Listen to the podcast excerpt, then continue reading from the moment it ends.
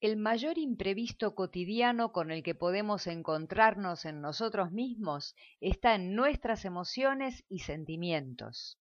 Puede que sea en ocasiones una parte muy incómoda o que nos sintamos traicionados porque dentro se ha despertado una emoción que no queríamos, pero que está ahí, a pesar de todo intento o de toda expectativa de sentir otra cosa.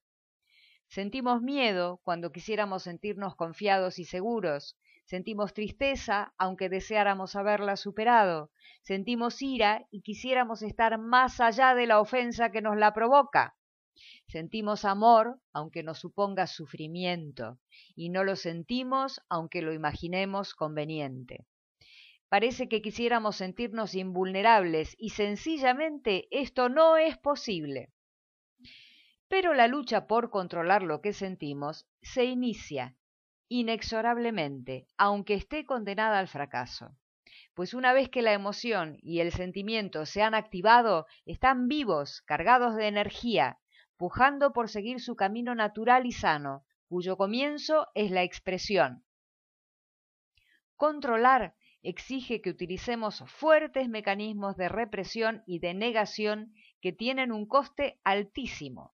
Nos alejan de nosotros mismos, pues nos alejan de lo que es verdad, perdemos autenticidad, algo empieza a sentirse falso, no propio.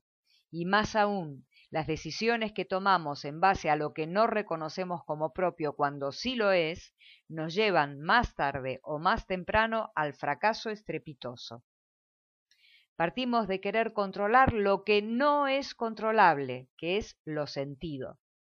En este escenario solo hay un terreno en el que podemos tomar decisiones, y no es sobre lo que sentimos, es sobre lo que hacemos a partir de que nos reconocemos en lo sentido y lo comprendemos. Las emociones y los sentimientos devienen de las experiencias. Ante la vivencia de peligro o de amenaza contamos con el miedo. Es la respuesta de protección y es necesaria.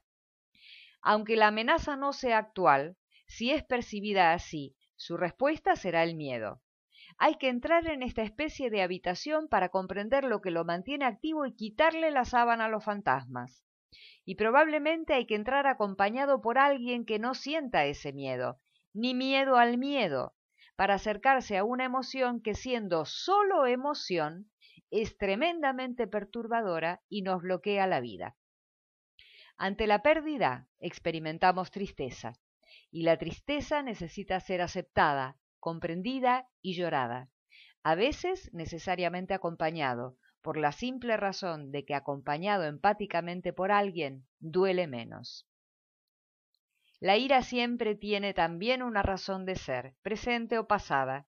Es importante ser capaz de permitirse reconocerla, aceptarla, comprenderla y expresarla sintiéndose seguro, para poder atravesarla también.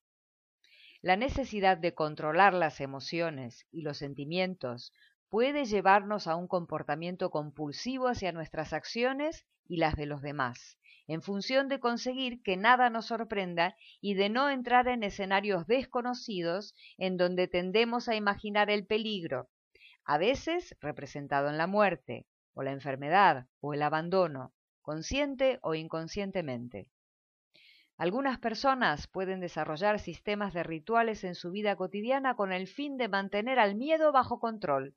Hacen todo a la misma hora, toman los mismos caminos, siguen una dieta obsesivamente, sin alterar nada, con la expectativa de eliminar las posibilidades de ser sorprendidos.